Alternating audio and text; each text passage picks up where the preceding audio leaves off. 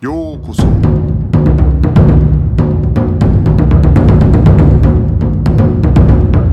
Eu sou o Gustavo e você está ouvindo o Budocast. No Budocast de hoje, nós vamos falar um pouco sobre o o início, primórdios das artes marciais japonesas, para a gente poder estudar, para a gente poder conhecer a fundo a história das artes marciais japonesas, a gente precisa saber como tudo começou.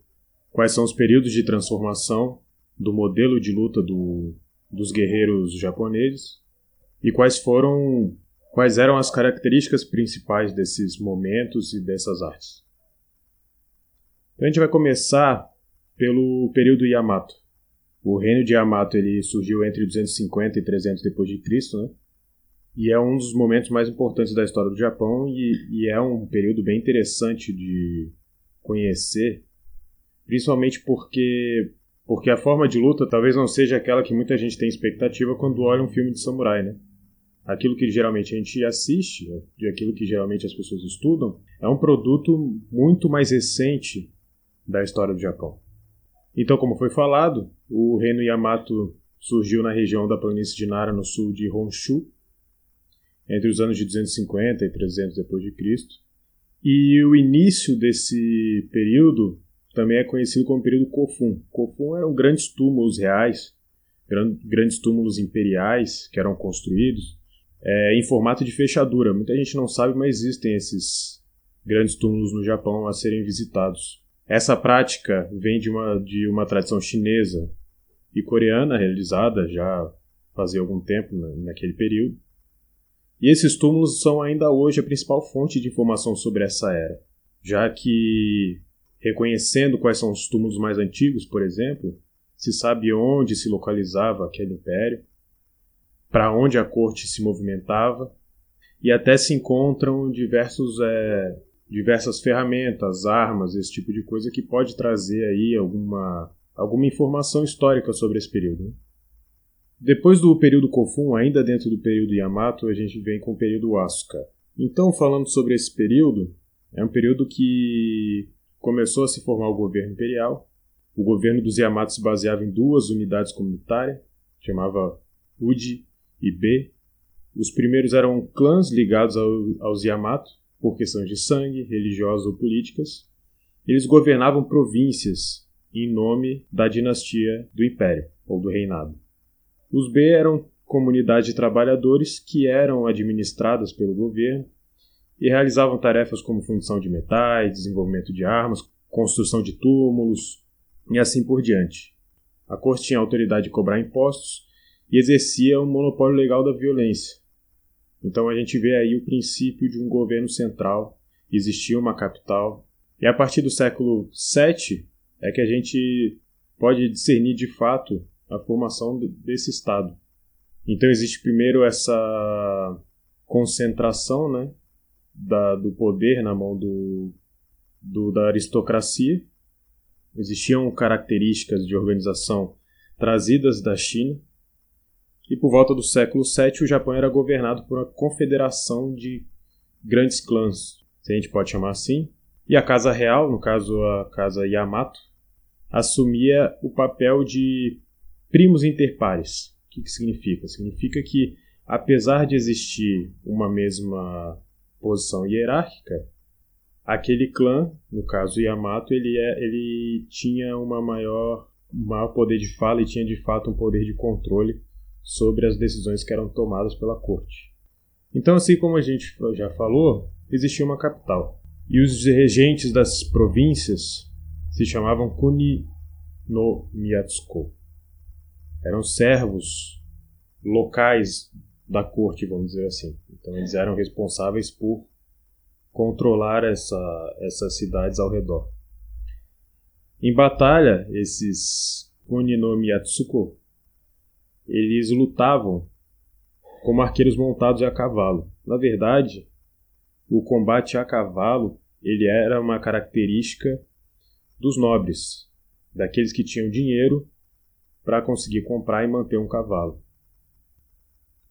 A corte estabeleceu um exército de fato, um exército de alistamento obrigatório, a partir do Código Taiho, em 702. E em 710 o estado Nihon foi declarado. Nihon é a palavra que a gente usa para Japão, né? em japonês. E aí, a partir disso, se inicia o período Nara. Esse novo exército, obrigatório, porque até então os clãs das províncias eram quem forneciam exércitos para as batalhas, eram exércitos particulares, vamos dizer assim. Esse novo exército obrigatório ele vinha de um sistema que já tinha sido adotado na China.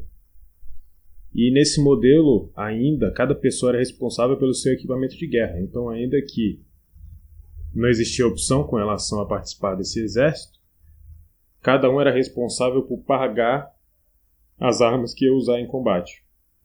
Em 690 foi estabelecido esse sistema de províncias e distritos. Os regentes desse, desses clãs fora da capital se tornaram, então, controlavam os distritos e as províncias ficavam sob o controle da corte. Agora, falando em termos de artes marciais, o treinamento de guerra desse período era basicamente de ataque em massa para a guerra. Então, os soldados comuns, que não andavam a cavalo, que não tinham a capacidade de comprar um cavalo, eles eram treinados para atacar como uma unidade.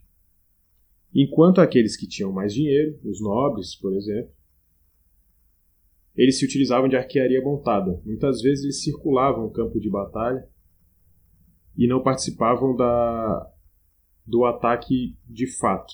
Né? Então eles circulavam o, o campo de batalha com os seus cavalos que davam a eles muita velocidade quando comparado a alguém a pé.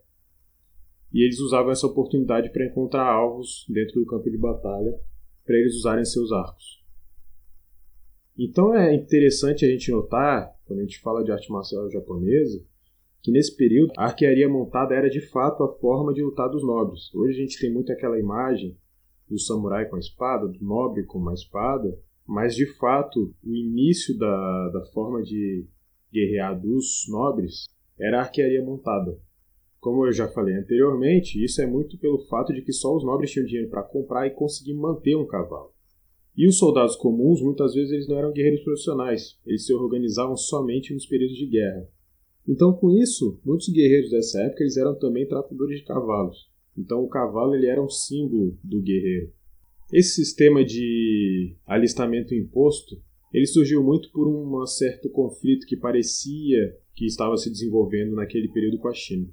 Mas quando esse perigo passou, o que veio posteriormente foram a guerra contra os Emishi. Emishi eram, eram uma outra população, eram rebeldes dentro da visão do governo Yamato. E essas guerras contra os Emishi, eles criaram uma certa mobilidade social através da guerra. Então, o exército que antes aceitava todos esses comuns ele se tornou mais seletivo entre seus membros, e os exércitos privados se tornaram cada vez mais importantes.